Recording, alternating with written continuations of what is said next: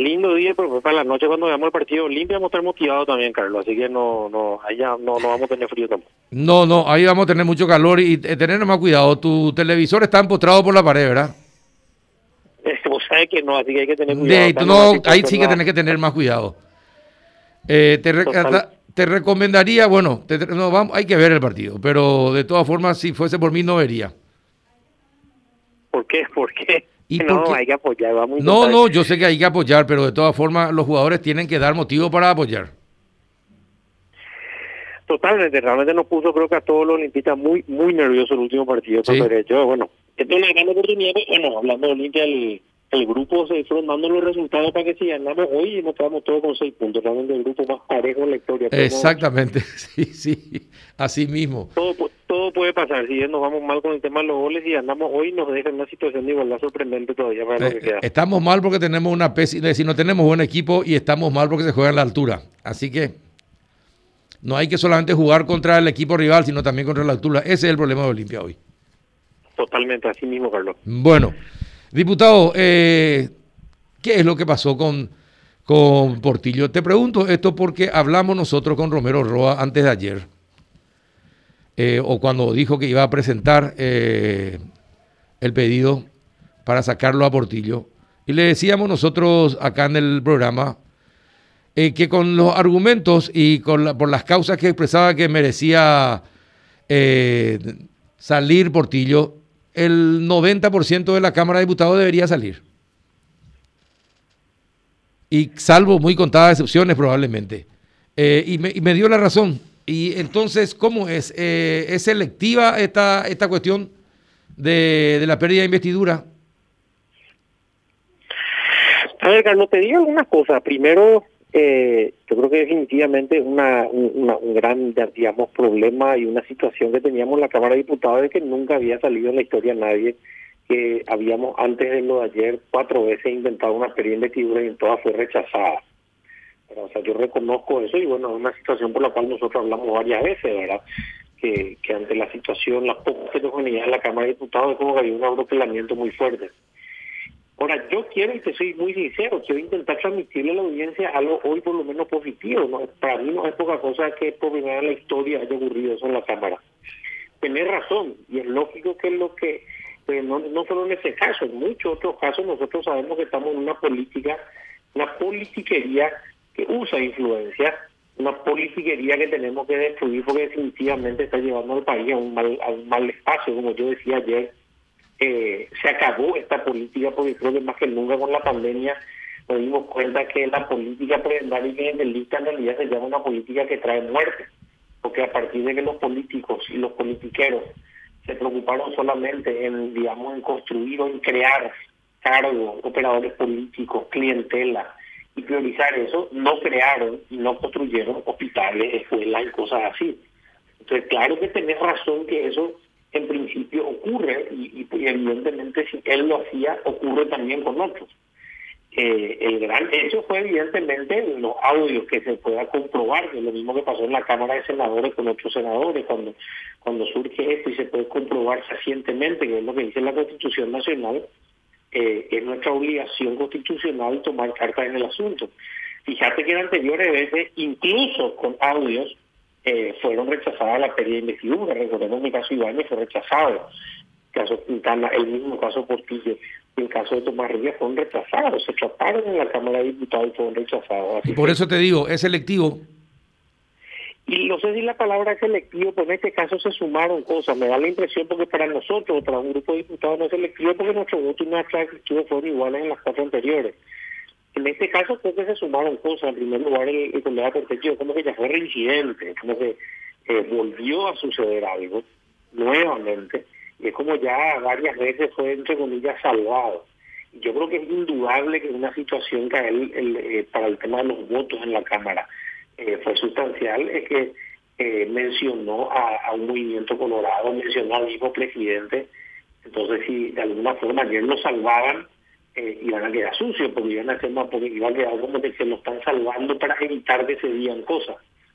Entonces ayer el colega político tenía toda la oportunidad de decir lo que quería, si estaba perdiendo y se lo iba, se dio cuenta que no tenía los votos, tenía la oportunidad eh, que es lo que yo reclamé en la locución. Yo le pedí directamente, yo le pido a Carlos Portillo que si no miente, que diga quién es el que el trafica cupos, que diga cuál es el manejo de la Cámara que aparentemente existe de venta de influencia con cupos, eh, porque por sobre todas las cosas es indignante porque saca toda dignidad al funcionario público. Tienen que acabar estos desgraciados que usan funcionarios públicos para cuestiones particulares o que lo utilizan casi como producto sacándole parte de su sueldo.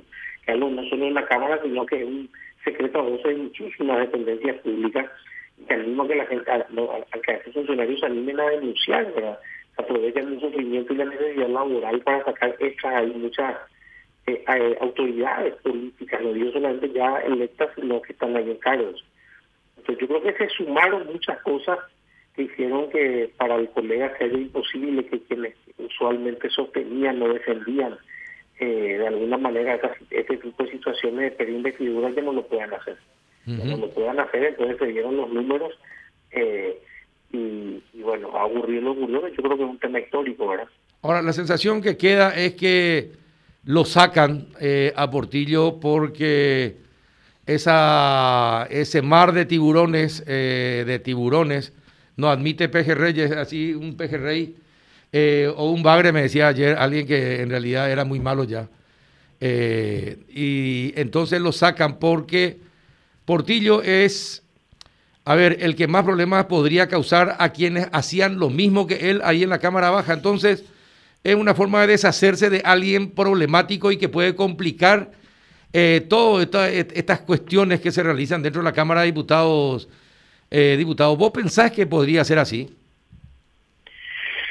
Podría ser para uno los casos, pero también creo, como te digo, que, que, que, que de todas maneras lo digo, es justamente lo que digo, que, ante los anteriores casos, entre comillas, solo contra la ciudadanía, en este caso hubo audios que implicaban a, movimientos fuertes de la ANR como no colorado, entonces evidentemente eso generó, digamos, una, una situación particular donde defenderlo eh, lo iba a dejar como cómplices, porque iba a ser como, estamos intentando cuidar que nos diga algo.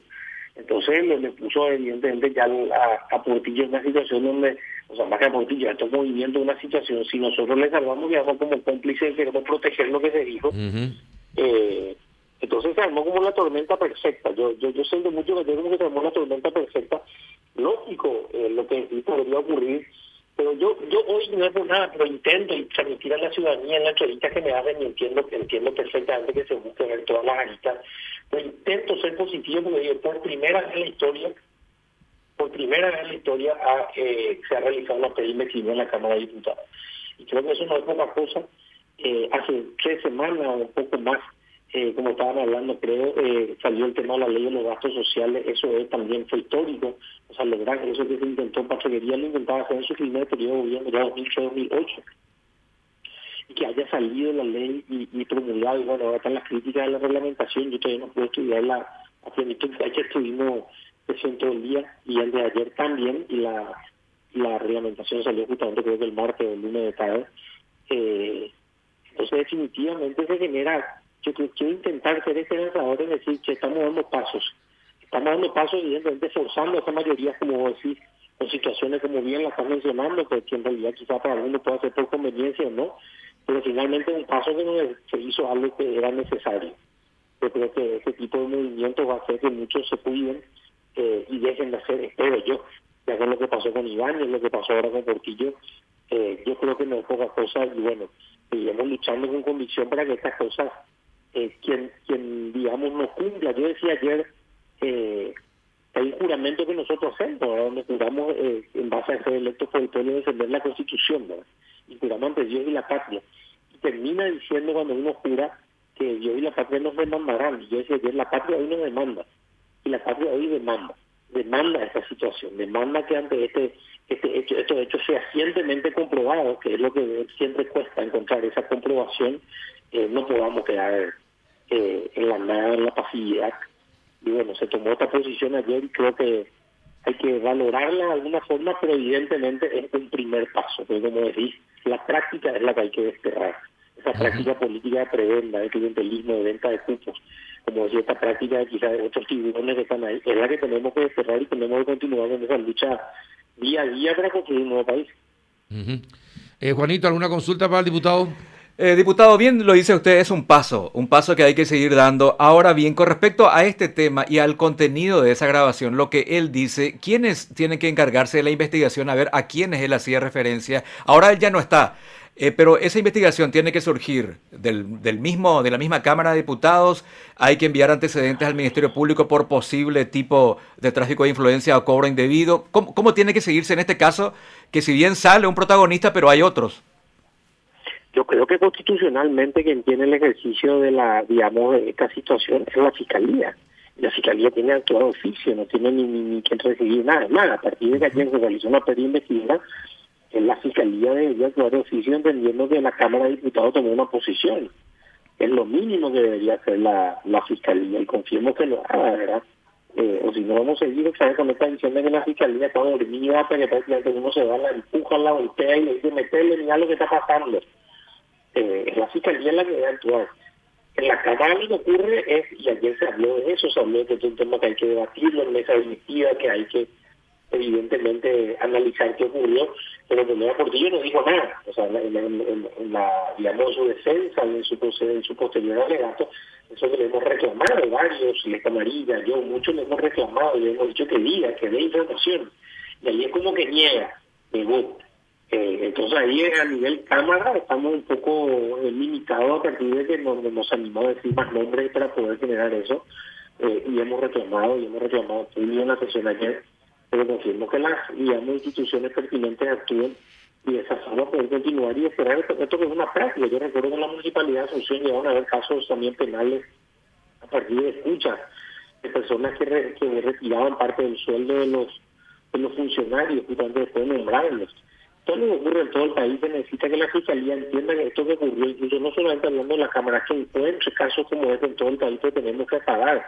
Estos son los casos que generan esa, ese, ese clientelismo, pero sobre todas las cosas que, indignan, que sacan dignidad al funcionario público y genera entonces eh, este, esta calamidad que vimos nosotros en la función pública que necesita una nueva ley del servicio civil, que se presentaba, pero lastimosamente la mayoría no la mueve. Uh -huh. Correcto, me parece correcto. Uh -huh.